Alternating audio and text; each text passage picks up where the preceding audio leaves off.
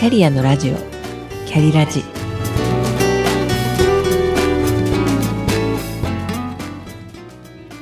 カウンセリングってまだまだ敷居が高いですよね。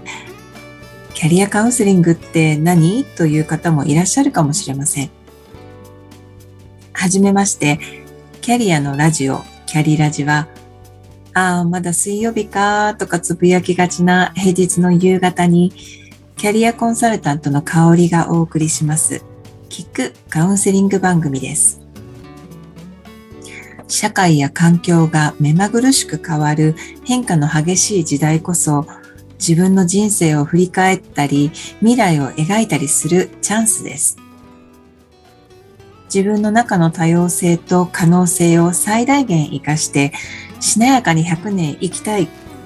そんなあなたのお耳に届きましたら幸いです。